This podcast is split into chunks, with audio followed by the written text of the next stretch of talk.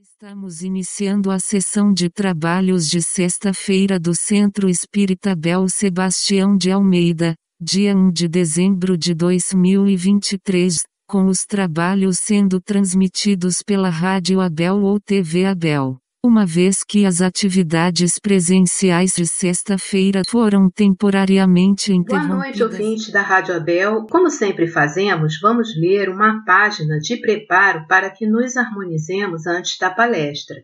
A página de hoje foi retirada do livro Justiça Divina pelo Espírito Emanuel e Psicografia Francisco Cândido Xavier. Ela é intitulada Na Lei do Bem. Perguntas, muitas vezes, de alma inquieta, que vêm a ser o bem. Tão diversas surgem as interpretações ao redor do bem por toda parte. Entendamos, contudo, que o bem genuíno será sempre o bem que possamos prestar na obra do bem aos outros.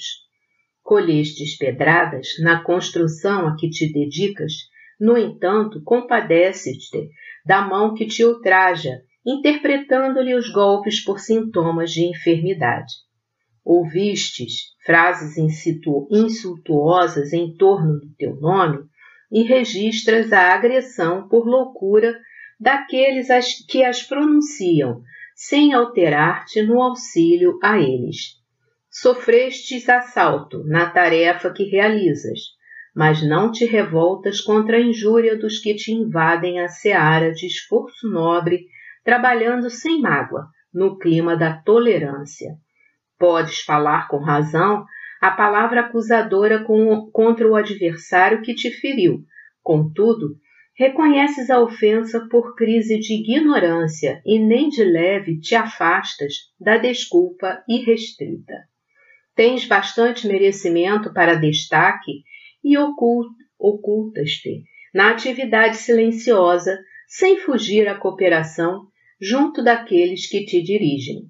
Conservas a possibilidade de reter o melhor quinhão de vantagens e não te lembras disso, ofertando o melhor de ti mesmo aos que te comungam a experiência. O bem é luz que se expande, na medida do serviço de cada um ao bem de todos, com esquecimento de todo mal.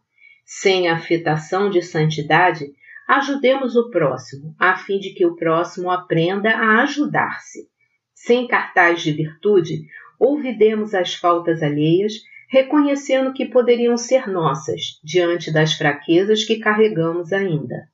Recorda que se há espíritos transviados ou injustos em decúbito moral através do caminho, são eles tão necessitados da parcela de teu amor quantos famintos a quem dás espontaneamente o prato de pão. A felicidade real nasce, invariável, daquela felicidade com que tornamos alguém feliz. Façamos assim aos outros o que desejamos nos façam eles, na convicção de que, se cuidamos da lei do bem, a lei do bem cuidará de nós. Uma ótima palestra a todos. do Centro Espírita Abel Sebastião de Almeida. Hoje é dia 1 de dezembro de 2023. E o nosso estudo de hoje se refere às questões 629 a 648, o bem e o mal. Então, a pergunta 629, Kardec questiona: que definição se pode dar da moral. E os espíritos respondem: a moral é a regra do bem proceder, isto é, a de distinguir o bem do mal. Funda-se na observância da lei de Deus e o homem procede bem quando tudo faz pelo bem de todos, porque então cumpre a lei de Deus. E aí, no livro Estudando o Livro dos Espíritos, Ana Maria Spranger e Djalma Santos comentam que a moral é reconhecida pelos exemplos de comportamento em sociedade. Se a pessoa dá demonstrações de solidariedade, de justiça, de religiosidade, de amor aos semelhantes, de ética, então ela possui moral porque procede bem com o próximo. Aí na pergunta 630, Kardec questiona: como se pode distinguir o bem do mal? E os espíritos respondem: o bem é tudo que é conforme a lei de Deus, o mal, tudo o que lhe é contrário. Assim, fazer o bem é proceder de acordo com a lei de Deus. Fazer o mal é infringi-la. E Djalma e Ana Maria comentam que o mal corresponde à ausência do bem. Então, aquele que ainda não conseguiu absorver o bem vive suportando dores e sofrimentos resultantes do mal. Após muitas encarnações e vivências no campo da carne e do espírito, o ser humano percebe que o caminho do bem é o único que conduz à felicidade e à perfeição. Aí ele faz sua opção final pelo caminho do bem. E aí, na pergunta 631, Kardec questiona: tem meios o homem de distinguir por si mesmo o que é bem do que é mal? E os espíritos respondem: sim, quando crê em Deus e o quer saber. Deus lhe deu inteligência para distinguir um do outro. E Ana Maria de Jalma comentam que os recursos para distinguir o bem do mal encontram-se dentro do próprio homem, que aos poucos vai avaliando suas experiências e adotando medidas que possam melhorar sua conduta, fazendo escolhas mais corretas dentro do campo da intelectualidade, da moralidade, afastando-se aos poucos dos vícios, paixões, desejos que afastam o ser humano do bem. Na 632, Kardec questiona: estando sujeito ao erro, não pode o homem enganar-se na apreciação do bem e do mal e crer que pratica o bem quando em realidade pratica o mal? E aí os espíritos respondem: Jesus disse: Vede o que querias que vos fizessem, ou não vos fizessem. Tudo se resume nisso. Não vos enganareis. Então, aqui os Espíritos estão nos é, direcionando aos ensinamentos de Jesus e dizendo que a gente não pode fazer aos outros o que nós não queremos para nós mesmos. Então, por aí o homem pode perfeitamente distinguir o que é bem do que é mal. E Djalma, Djalma e Ana Maria explicam que antes de praticar qualquer ato, devemos consultar nossa própria consciência e, se ela desaprovar o que vamos fazer, fica muito simples. Ainda mais se surgirem desejos que querem falar mais alto que a a consciência. Devemos adotar medidas de segurança em nós mesmos que impeçam que os desejos consigam bloquear nossas consciências. Como disse o apóstolo Paulo, tudo me é permitido, mas nem tudo me convém. Devemos escolher o caminho que nossas consciências nos apontam, procurando sempre, no orar e vigiar, escapar dos desejos que ainda nos afloram através das nossas imperfeições. Sabemos que a conduta no bem é que vai nos trazer a felicidade. E aí, os espíritos, Kardec questiona: a regra do bem e do mal que poder, se poderia chamar de reciprocidade ou de solidariedade, é inaplacável ao proceder pessoal do homem para consigo mesmo. Achará ele, na lei natural, a regra desse proceder e um guia seguro? E os espíritos respondem: quando comeis em excesso ou quando bebeis em excesso, né? Bebidas narcotizantes, enfim. Verificais que isso vos faz mal. Pois bem, é Deus quem vos dá a medida daquilo de que necessitais. Quando excedeis dessa medida, sois punidos. Em tudo é assim. A lei natural traça para o homem o limite das suas necessidades. Se ele ultrapassa esse limite, é punido pelo sofrimento. Se atendesse sempre à voz que lhe diz: basta, evitaria a maior parte dos males, cuja culpa lança a natureza. Né? Então, se o homem ouvisse sempre a voz da sua consciência, né? se eu estivesse sempre sintonizado com os benfeitores, amigos, ele teria mais é, possibilidade de agir de uma forma equilibrada que lhe traria mais felicidade. Djalma e Ana Maria, eles comentam que a lei natural de proteção é, na realidade, um instinto de conservação, um determinismo divino que nos adverte quando estamos correndo riscos em todos os campos da vida alimentação, saúde, relacionamentos, comprometimentos, etc., dando sempre um sinal de alerta antes de se consumar o ato. Mas nem sempre aceitamos esse conselho interno, que é a voz da consciência em nós, essa centelha divina que nos protege, nos adverte sobre o perigo que nos cerca se nos excedemos, se nos deixamos levar por mais decisões, se o, no, o nosso livre-arbítrio nos de, direciona para o mal proceder. E aí Kardec pergunta: por que está o mal na natureza das coisas? Falo do mal moral. Não podia Deus ter criado a humanidade em melhores condições? E os espíritos respondem: Já te dissemos. Os espíritos foram criados simples e ignorantes. Deus deixa que o homem escolha o caminho. Tanto pior para ele se toma o caminho mau.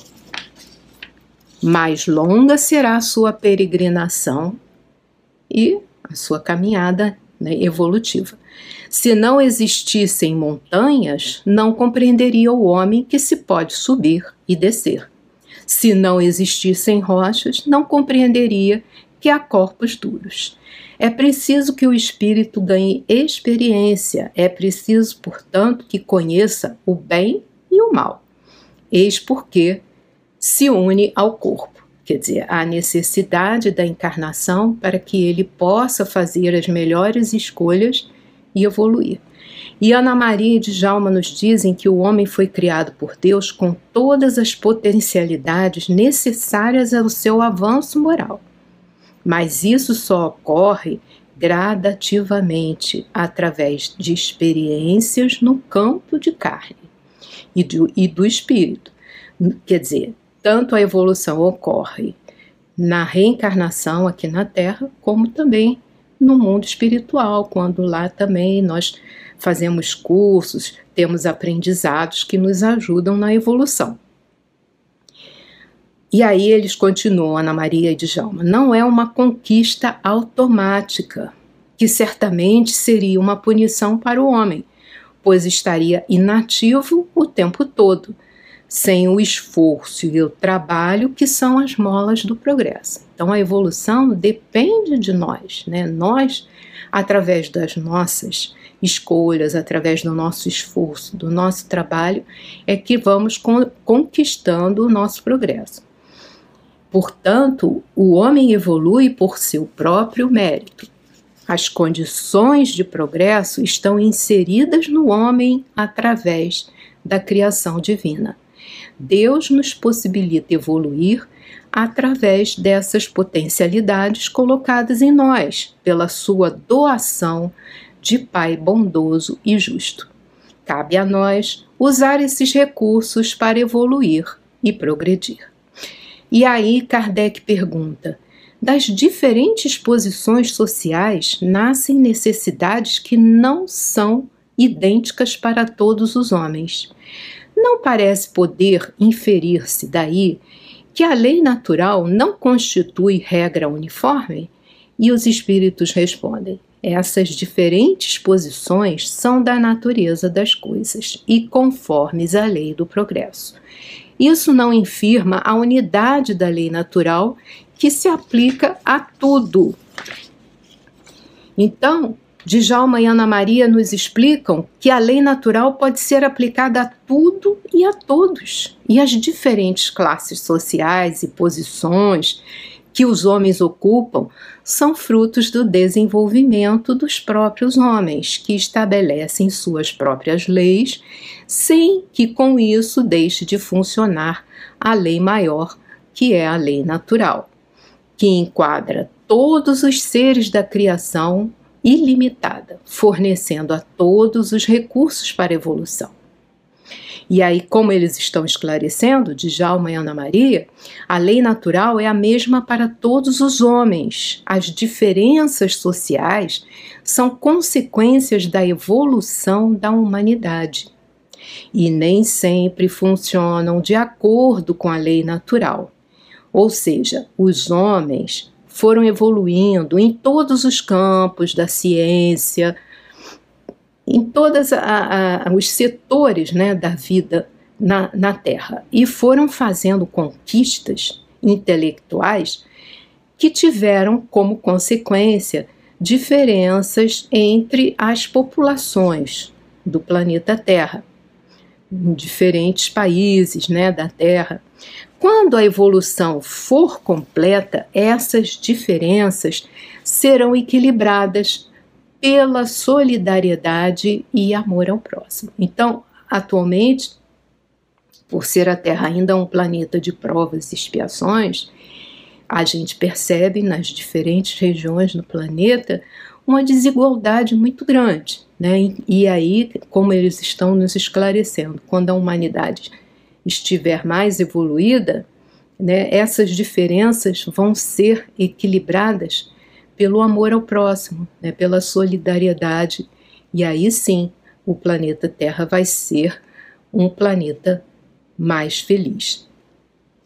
Os espíritos, Kardec pergunta aos espíritos: são absolutos para todos os homens o bem e o mal?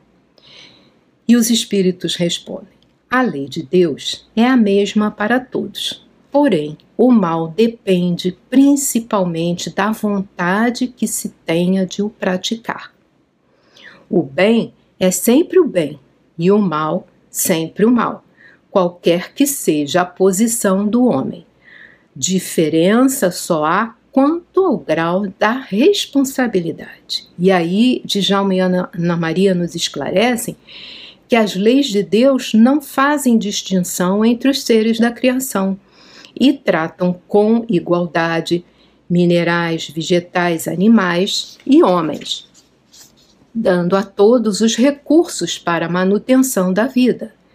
Mas o homem possui o livre-arbítrio, ou seja, a liberdade de escolha, e é através desse mecanismo que faz a sua opção pelo bem ou pelo mal, assumindo, é claro, a responsabilidade pelos seus atos. Os animais, os seres da criação logo abaixo dos seres humanos, não possuem livre-arbítrio, agem por instinto, mas já podemos perceber entre as espécies mais evoluídas os sinais da inteligência aflorando como ah, entre os cães, os golfinhos, né? Então, ali nós já percebemos a inteligência, né, nos animais aflorando. Aí Kardec pergunta: aquele que não pratica o mal, mas que se aproveita do mal praticado por outrem, é tão culpado quanto este? E os espíritos respondem: é como se o houvera praticado. Aproveitar do mal é participar dele. Talvez não fosse capaz de praticá-lo, mas desde que achando o feito dele tira partido, é que o aprova, é que o, é que o teria praticado se pudera ou se ousara. E aí Djalma e Ana Maria comentam que todas as pessoas que de alguma maneira se aproveitam do efeito do mal certamente são responsáveis e sofrerão as consequências no plano físico como no espiritual. Durante a análise da falta, podem surgir atenuantes para os que se aproveitam do mal praticado por outros. Por exemplo, cada um será julgado de acordo com a sua participação, ainda que indireta, nesse delito. Assim, mesmo que alguém não tenha praticado mal, mas sim tirou vantagens desse mal praticado, desse por outra pessoa, né? Dependendo do seu grau de envolvimento, da sua vontade de tirar vantagem do mal, a sua culpa pode ser maior ou menor. Então, Deus que tudo sabe, que é justo, né, é um Pai generoso, mas é justo, ele vai perceber né, o que aquela pessoa que não praticou o mal, é, mas teve envolvimento nesse mal, o que, que ela tirou de proveito dali e, claro, essas consequências advirão para ela também, como advirão para quem praticou o mal. E aí Kardec pergunta: será tão repreensível quanto fazer o mal ou desejá-lo? E os espíritos respondem: conforme a virtude em resistir-se voluntariamente ao mal que se deseja praticar, sobretudo quando há possibilidade de satisfazer-se a esse desejo. Se apenas não o pratica por falta de ocasião, é culpado quem o deseja. E Djalma e Ana Maria nos esclarecem que o desejo de fazer o mal já é um prenúncio para o que é ruim. Mas se há resistência ao mal, apesar da intenção de praticá-lo, significa que houve um avanço para o lado moral do bem e o desejo foi estancado a tempo. Então, aquele que sentiu a vontade de praticar um ato que não é bom, mas conseguiu resistir né, a esse desejo e não foi ao fim da prática do mal, ele já denota aí um avanço moral e que trará a ele consequências boas, né? E aí Kardec pergunta: para agradar a Deus e assegurar a sua posição futura, bastará que o homem não pratique o mal? E os espíritos respondem: não. Cumpre-lhe fazer o bem no limite de suas forças, porquanto responderá por todo o mal que haja resultado de não haver praticado o bem. Então a gente vê aqui que não adianta não praticar o mal, mas é necessário praticar o bem o tempo todo. Como Ana Maria e Djalma nos explicam, mesmo que sejamos bons, mas se não praticamos o bem de forma a estar sempre nesse campo de vibração, se o bem não está no nosso dia a dia, entramos no campo do comodismo. O bem é nossa senha para entrar nos mundos felizes. Não adianta a gente se afastar do mal. É necessário praticar o bem a cada dia. E aí Kardec pergunta: haverá quem, pela sua posição, não tenha possibilidade de fazer o bem? E os espíritos respondem: não há quem não possa fazer o bem. Somente o egoísta nunca encontra ensejo de o praticar. E Djalma e Ana Maria nos comentam que na pobreza o homem terreno deve manter a disciplina nas suas ações a fim de evitar o mal. Então, aquela pessoa que não tem recursos, né, mas que é disciplinada, aceita a sua condição com coragem, né, ela está cumprindo a sua parte. Na riqueza, o homem terreno deve multiplicar as formas do bem, quer dizer, aquela pessoa que tem condições ela deve multiplicar né, essas condições através da prática do bem e não entesourar né, os recursos, porque nós sabemos que essa divisão das riquezas ela é uma, uma divisão temporária, né? Então aquele que é detentor no momento desses recursos ele deve fazer por onde esses recursos propiciarem boas ações, né? O homem terreno terá sempre oportunidade de praticar o bem, como Djalma e Ana Maria ainda nos esclarece, em sua caminhada evolutiva aqui na Terra, em todas as posições que vivencie socialmente. Então, seja naqueles, naquelas condições é, de maior é, possibilidades, é, tanto materiais, né, como de inteligência, de conhecimento, como na falta desses recursos, todos nós temos ocasiões de praticar o bem. E aí Kardec pergunta: para certos homens, o meio onde se acham colocados não representa a causa primária de muitos vícios e crimes? E Kardec é, ouve então dos espíritos a seguinte resposta: sim, mas ainda há uma prova que o espírito escolheu quando em liberdade, levado pelo desejo de expor-se à tentação para ter o mérito da resistência.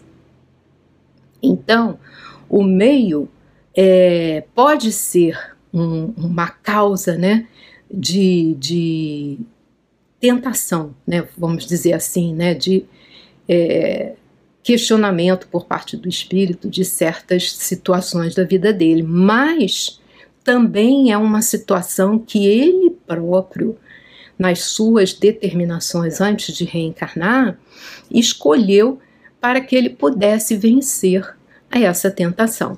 E Djalma e Ana Maria comentam que, mesmo nos locais com muita miséria e crime, o ser humano que é, se apegue à prece, ao silêncio e ao recolhimento, consegue vencer esses desafios pedindo ajuda aos irmãos espirituais que estão por toda parte, como os inimigos também estão. Né? Então, a gente tem que fazer a sintonia com os benfeitores, né?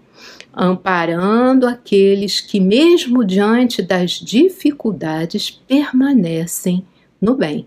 Então, tudo é uma questão da gente estar sempre no orar e vigiar, pedindo ajuda aos nossos amigos espirituais para resistir ao mal. E aí Kardec pergunta, pergunta: quando o homem se acha de certo modo mergulhado na atmosfera do vício, o mal não se torna um arrastamento quase irresistível? E os espíritos respondem: arrastamento, sim, irresistível, não. Porquanto, mesmo dentro da atmosfera do vício, com grandes virtudes, às vezes esse espírito vai se deparar também. São espíritos que tiveram a força de resistir e que, ao mesmo tempo, receberam a missão de exercer boa influência sobre os seus semelhantes. É, e aí Ana Maria e Djalma nos esclarecem que o ser humano tem livre-arbítrio para escolher entre o bem e o mal. Se ainda sente necessidade do mal, se não consegue viver sem ele, será arrastado pelos vícios, os desejos e as paixões, independente do ambiente em que ele esteja é, reencarnado. Não porque o ambiente seja de vício, mas sim porque ele, espírito, ainda não consegue viver sem o mal. E aí Kardec pergunta: estará subordinado a determinadas condições o mérito do bem que se pratique? Por outra, será de diferentes graus o mérito que resulta da prática do bem? E os espíritos respondem: o mérito do bem está na dificuldade em praticá-lo. Nenhum merecimento há em fazê-lo. Nenhum merecimento há em fazê-lo sem esforço e quando nada custe. Quer dizer, é necessário que haja um esforço na direção da prática do bem. Em melhor conta, tem Deus, o pobre, que divide com outro o seu único pedaço de pão do que o rico que apenas dá do que lhe sobra, disse o Jesus a propósito do óbolo da viúva. Né? Então a gente lembra o ensinamento de Jesus nessa, é, nessa história que ele contou do óbolo da viúva. E de Jalma e Ana Maria, eles nos explicam que o bem é sempre recompensado, ainda nessa vida ou na vida espiritual. O bem maior que atinge grande número de pessoas depende de certos fatores para acontecer.